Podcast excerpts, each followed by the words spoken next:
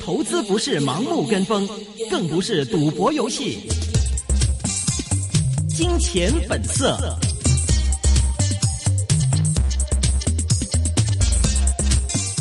電話現在在接通着 Ivan Young 啊，哈、嗯楊俊文的 Ivan，歡迎你，你好。誒，你好啊！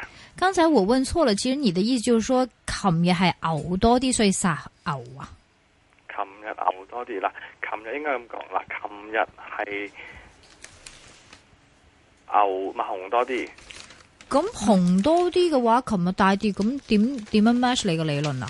嗱正常嚟講咧，熊多啲應該係殺熊噶嘛。嗯，咁但係咧呢、呢個問題咧就係話殺紅就已經升噶啦，啊如果啊係咪？殺熊嘅話，咁你諗下啦，佢如果哦佢食埋二萬三千四、三千五、三千六，咁佢要揾現貨嚟掃噶嘛？嗯咁現貨掃唔使唔使錢啊？嗯，即係你明唔明？嗱，佢殺熊會有筆錢收我翻嚟，但係佢拱上去都要錢噶喎。係啊嗯咁就上去冇支持嘅、喎，係啊，冇支持嘅話，佢買咁多咁貴嘅現貨翻嚟做咩啊？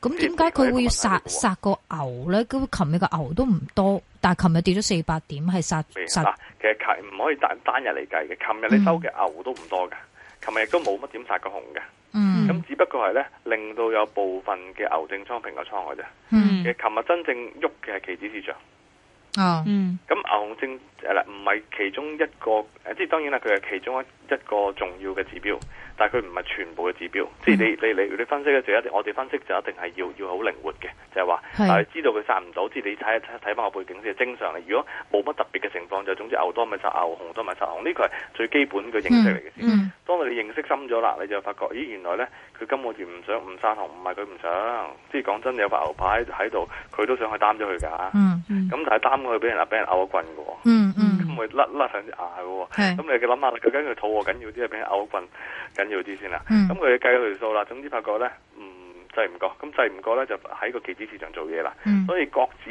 嗰個增加咧，廿二六月二十號嘅時候增加咗萬幾張咧，顯好明顯係就係做緊嘢嘅。嗯嗯你無端端你咁大嘅咁咁大嘅張數波動，跟住就有咁大嘅指數波動，嗯你諗都諗到係有啲嘢啦。如果你你話冇關聯性嘅，真係冇可能。期指嗯咁啊，講下啦，期指市場琴日係點樣先？咁期指市場咧，理論上就係咩咧？就係話如果嗰、個即係純粹係好多位可以分析嘅，就係、純粹其其實講其中一忽先啦。因為你話要講，其實基本上講一年都未講完期指，因為因為係一個好大嘅市場嚟嘅。咁你期指市場最起碼一個認識就係咩咧？個恒生指數同嗰個期指張數，估無論係國指定係恒指，個未平倉合約指數咧就係成正比嘅。嗯嗯你個指數，你個恒生指數越高嘅話咧，個未平倉合約嗰個數目咧就越高嘅。嗯呢個係梗嘅事嚟嘅。嗯咁如果譬如你去到得，譬如譬如以誒恆指嚟計啦，恒指如果譬如你話個市得翻講緊係啊二萬一千點至二萬二千點啦，嗰陣時嗰、個誒、呃、恆指嘅未平倉合約咧個總數啊，講緊應該其實係得十萬張到嘅啫，嗯即係唔會話話好多啊係月尾另計啦，月尾因為佢有部分係轉倉嘅。嗯你攞月頭月頭嗰數，譬如舉例五月二號嘅時候，所有未平倉合約指數係十萬六千六百四十九張，嗯喺六月三號嘅時候係十二萬一千三百五十張。咦，Ivan 有啲問題喎，點解會爭咗成二萬張嘅呢？嗯嗯就係點解呢？五月頭嘅時候係二萬一千至二萬二千啊嘛，係嗯六月頭嘅時候講緊已經係二萬三千點啦嘛，差唔多。嗯咁你咪見得到個明顯分別啦，就係、話代表就係而家呢個張數撐得起個指數啦。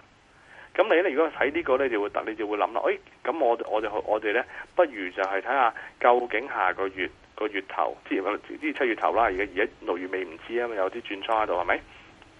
究竟會唔會個張數落翻？如果張數落翻咧，下個月咧會跌嘅機會係好大嘅，因為就係、誒呢啲咁嘅嘢咧，永遠就行先過個恒生指數，即係佢肯定係落咗先，嗯即係回落咗先個數目，跟住先會對嘅。嗯即係呢啲，因為點講咧？佢要平倉嘛，嗯佢一定係平倉喺高位，咁一定係就係話你見得到呢張數減少咯，跟住先嚟跌。咁你諗下，咁就會符合佢嘅最大利用。所以諗嘢咧，其實而家要諗就係咩咧？點樣先符合到，即係代將你自己變身成為呢個大戶啦？點樣先賺到最多錢？你就會做啲乜嘢？咁而你想，你亦都知道就係你要做啲乜，你想點做咧？個市就會點行噶啦。嗯嗯嗯，咁就就咁樣記住咧，就就冇問題噶啦。咁呢依個家咧，而家暫時月尾好難睇咯。嗱，因為嗱六月廿三號係十二萬八千張，咁你睇翻啦，五月廿三號對一對啦，就四萬六千張，其實爭一萬張啫喎，只比月頭差個差幅冇咁犀利咯嗯喎。咁至證明咗就係乜嘢呢？誒、似乎下個月就出翻身嘅機會係比較難少少。嗯嗯咁誒、但係嗱呢個數就好難確定嘅，因為點講呢？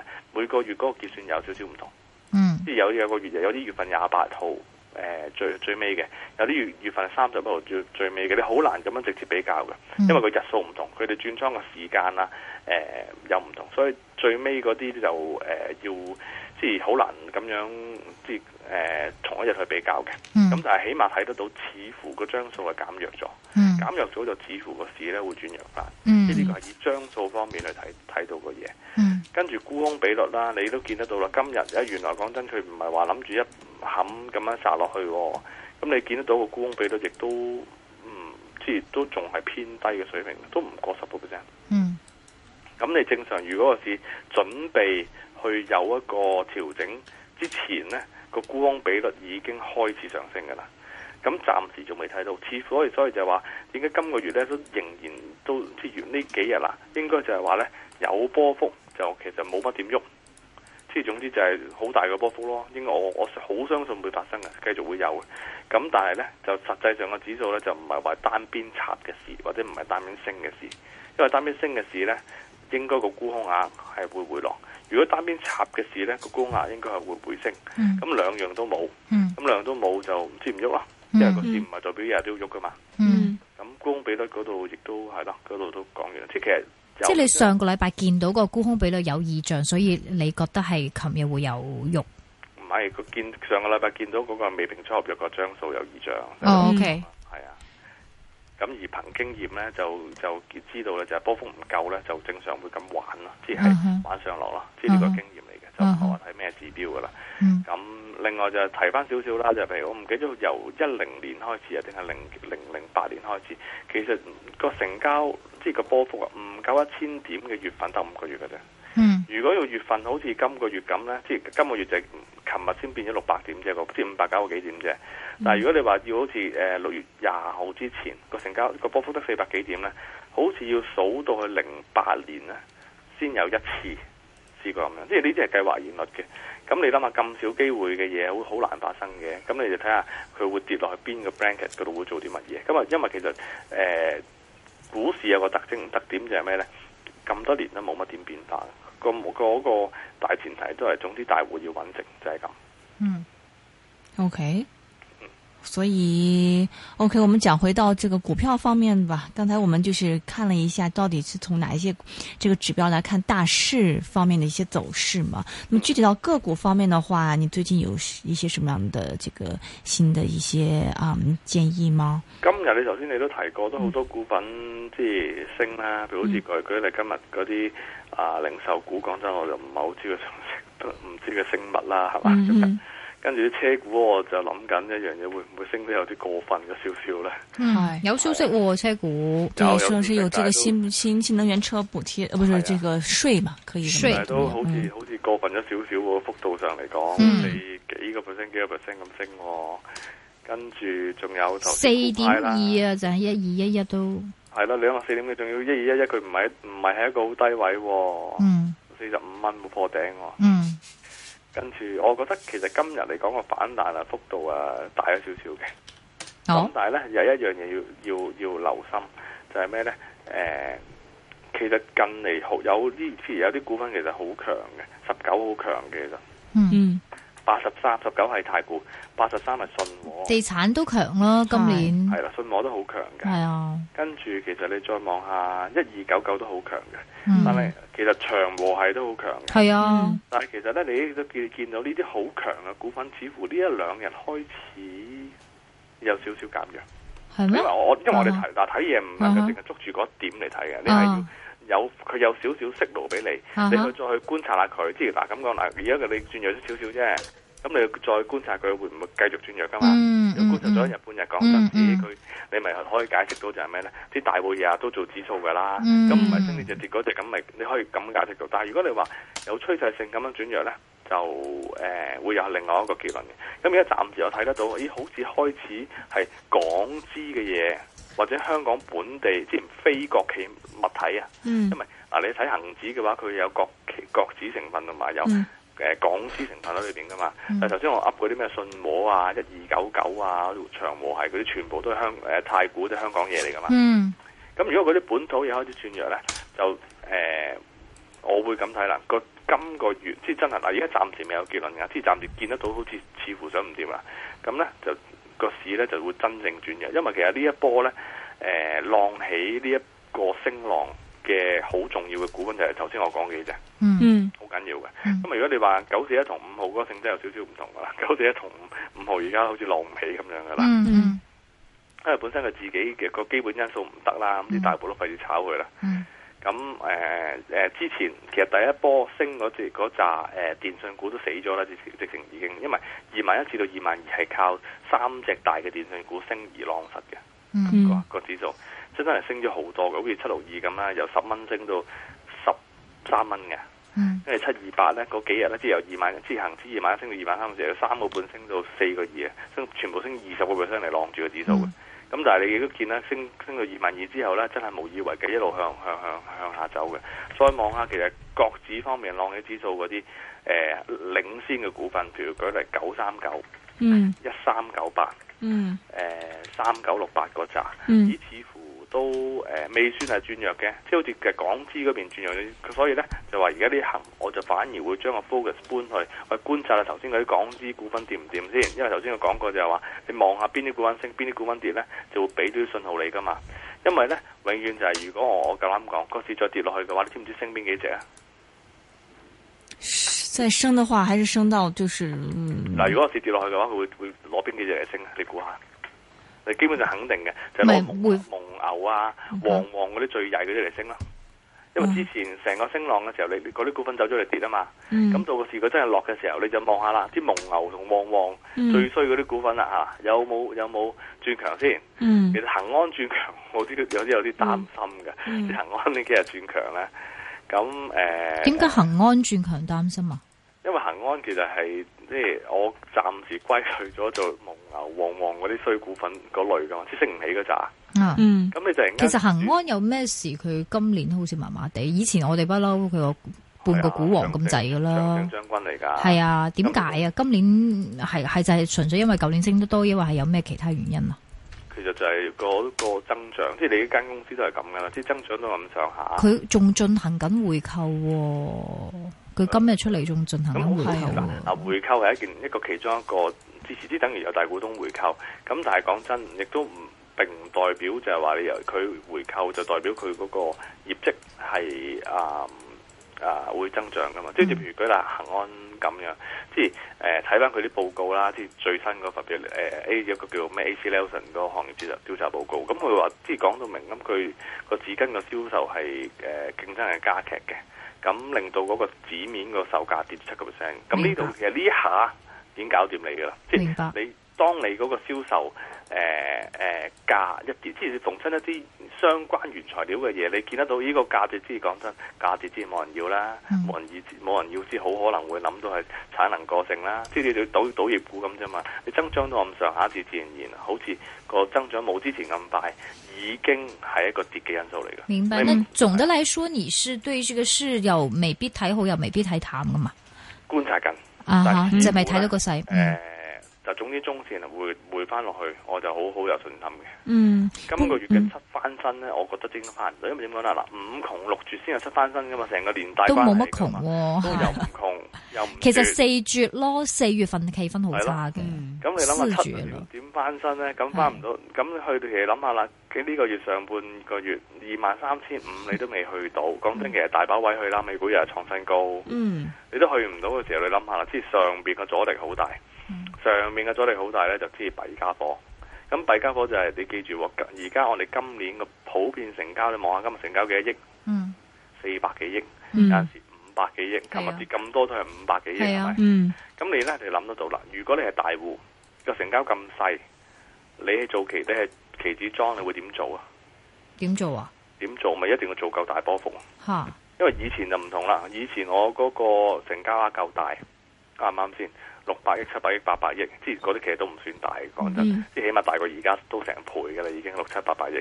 咁你諗下啦，嗰陣時個起碼個成交額夠大，我現貨都可能揾到啲食。嗯咁揾到啲食嘅話呢，咁就唔使唔需要做得咁擘得咁闊啊！嗯你但係你望下今年自從個成交落法落咗去平均四至六百億之後啦，我哋每一次嘅高低嘅波幅係幾多？高低嘅波幅係由二萬三千點去到二萬一千點。嗯上年呢，其實永遠就係二萬二千五、二萬三嘅啫，千五點嘅咋。嗯其實已經多咗五百。但係如果你將兩個數相乘呢，你就發覺有啲巧妙嘅。咦，原來你將個成交咧乘翻個點數呢，係個數呢就從今年呢，即係等於就係千五乘翻六百，同埋呢四百乘翻二千呢，其實都差唔多嘅啫。嗯即係其嗯，實講真，都係一句講晒啦，都係佢啊啲阿哥要揾食咁啊，即係佢哋話都要再做波 幅。係啦。 明白。那我们散户暂时按兵不动是吗？还是说呃逐啲探啲股票？我記得我上個禮拜訪問你嘅時候，你都係對個市麻麻地嘅啫喎。呢、個位差唔多走噶啦，我記得你係咁講噶嘛，係啦，係嘛？總之盡量去誒、嗯啊揾一個即係高嘅位去減翻啲倉，增持個現金水平。因為咧，今頭先都啱啱再提過，今年嘅波幅係好大嘅，即嗯係一個短浪嘅波幅。個波幅好大，即係代表就係你隻股份無論係股王啊，定係唔係股王都好，冧落去嗰陣時咧，你個個損失嘅波幅都好勁，即係唔係損失個價位都好勁嘅。嗯咁你與其係喺度坐嚟嘥時間啊，不如啊先就係減咁啲低位你買咧，仲着數。明白明。白。有聽眾問，請問八二三後市如何？會否成為資金避難所？領會嗯嗱，呢個呢就係一個好好嘅問題，因為呢隻真係今日其實根本根本呢個議題今日非講不不可，不過今日唔記得講，係講關於咩呢？其實而家你嗯要一樣嘢要好小心就係呢嗰個債同股一齊升啊！嗯呢樣嘢係一樣好弊好弊嘅事情嚟嘅。嗯但係呢個都唔係最近發生嘅噃。係啊，呢幾呢個段月時間三個月咯，三個月嗯唔係好耐嘅咋，唔係好耐嘅咋，係呢三個月嘅咋。其實只要望望住咩呢？你望下啊二號呢隻咁嘅中電，由幾時開始反彈呢？三月嘅廿一號開始反彈，嗯係呢三個月嘅時間，嗯佢都冇三個月嘅。嗯嗱，而家六月啊嘛，六月嗯尾、五月尾、四月尾，啱啱三月尾，三個月。嗯三個月咧就係美國十年期嗰個國債咧，就係由呢個三厘就跌到都係二點三定係二點二，我唔係好記得啦。最低嘅時候，而家二點四度，咁咧2.6啊二點六先咪已經彈翻啲啊二點六。咁其實而家係一個好弊嘅事情嚟嘅。點解咧？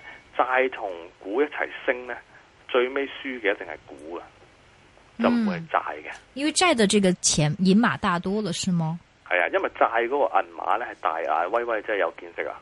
我哋冇咁大。債嗰個銀碼，債嗰個市大好場多咧，係央行玩噶嘛，係啲大嘅嘅嘅退休基金玩噶嘛，嗯啱唔啱先？就同同我哋即係講真，股市嘅大戶去到嗰度啊，矮仔嚟嘅咋？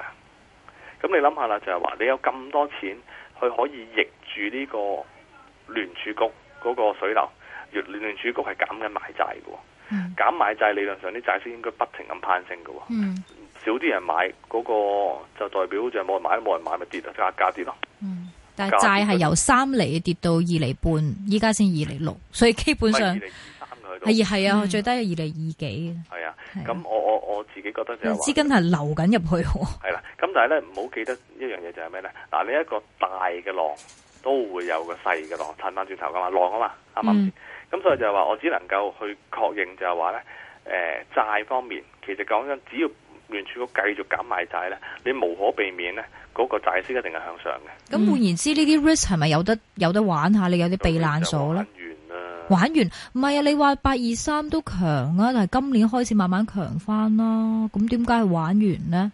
玩完點解玩完啦？啊因為嗯就係話個債息升嘅話咧，嗱，呢啲八二息三都就會比較特升別啦。你應該攞啲咧真係真係全收息嗰啲，咩誒誒七七八啊，嚇嚇啊嚇，四三五啊，係嗯八零八啊，係呢啲真係誒 risk 嘅，你攞呢純啲咧 risk，嗯純 risk 嘅，因為點解嗯八二三有少少唔同？八二三其實我已經覺得佢變咗一間半 risk 嘅啫。嗯本 risk 嘅就係佢自己好叻，佢做一啲買賣啊，或者轉型業務啊，即係佢係叻呢叻呢啲嘢有少少唔同啊。咁咧呢只嘢八二三玩唔玩得過咧？就我建議就係、如果可以嘅話，等嗰個十年期國債嘅息上翻三厘幾先，跟住呢只嘢又得翻三三十蚊度嘅啫。即係咁等你都佢跌翻啲係先啦，應該得翻明白嗱，你記住啦，佢債息喐一厘咧，佢應該喐十蚊嘅。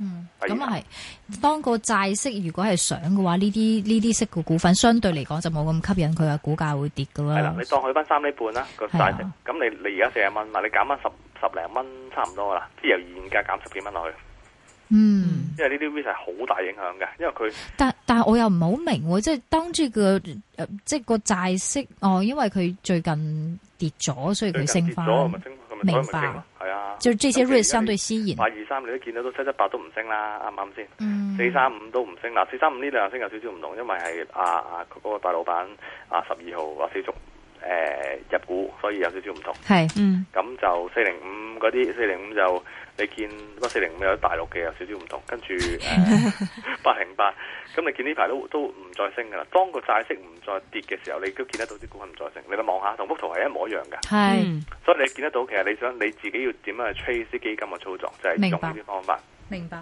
，OK，还有听众问，可以呃讲一下八五七吗？吓強啊呢只，系啊嗱，，其實三隻石油股啊，今年咧都係好强哦，強嘅，哦二月份开始就八开八始升了，三算強嘛？八八三都強，哦係喎，都嗯強。係啊，都強，三百六都強，隻隻嗯都都強強嘅，喎最強嗯三百六。啊咁其實你話佢買咗未啊？八五七，嗯他没讲，他没讲，就想如点果冇评講我咪一下。咁咯。如果你話冇嘅冇貨嘅，冇貨嘅就誒、呃等期指落咗嗰陣時候先先入咯，嗯哈哈入得過嘅。咁如果你你有貨嘅。有貨嘅話，你有兩個選擇，一係沽咗先，等期指落咗低、嗯低啲入翻，但係唔會低好多，因為強股嘛。嗯咁但係如果你話你你你你誒誒有貨想揸住嘅未貨嘅，它是怎么回事这么强呢？是今年会成为一个这个主题投资股吗？还是怎么點样？解？因為個油價升啦。哈哈誒、係第咯二。就係、第二就係個市場冇乜焦點，咪咪揾呢啲浪下指數。 ，OK，明白。但係依家係啊诶天然氣嗰嗰邊係你點睇咧？天然氣個價格誒就肯定喺美國方面咧，肯定會係取代咗石油噶啦。即嗯係慢慢、慢慢，之後唔係講一下子取代石油，即係慢慢係。但係我哋最問最大問題就係、我哋中國未有嗰啲技術啊嘛，即係未係好好發展成熟。美國去誒、呃即係美國嗰邊係將嗰啲咁嘅氣啦，就提煉咗做。嗯誒、用得嘅嘢啦，嗯佢嘅技術已經好成熟，同埋呢樣嘢係一個專利嚟嘅，即係嗰個技術。咁你中國要去咩呢？就要同佢買，嗯如果唔係你整唔到嘅，嗯咁你咪就係俾佢牽住走咯。即係我哋有咁嘅資源去喺度，但係我哋冇嗰個技術，是你说是说页岩气还是什么东西？係啦，就係呢啲啦。嗯嗯哼所以，OK，就呢個係我覺得就係話誒氣嗰方面喺中國呢係要小心啲，反而呢嗯啲有啲中國方面就未有影響住嘅。明白。还有听众问九六八信义光能前景看好吗？这几天有回调，现价建议买入吗？唔建議啦，因為跌穿咗個支持位，唔建議啦。佢個支持位其實喺呢、個啊六月十八號已經穿咗噶啦，咁啊嗯唔值得再再持有住，暫時 OK，九四零和六八八八，九四零嗯，九四零繼續升嘅，仲有咩啊？六六八八八，嗯六八八八六八八八呢只就誒啊又係啱啱跌穿下降位，唔好搞啦，嗯，OK，走啦。 ，OK，好的。係啦。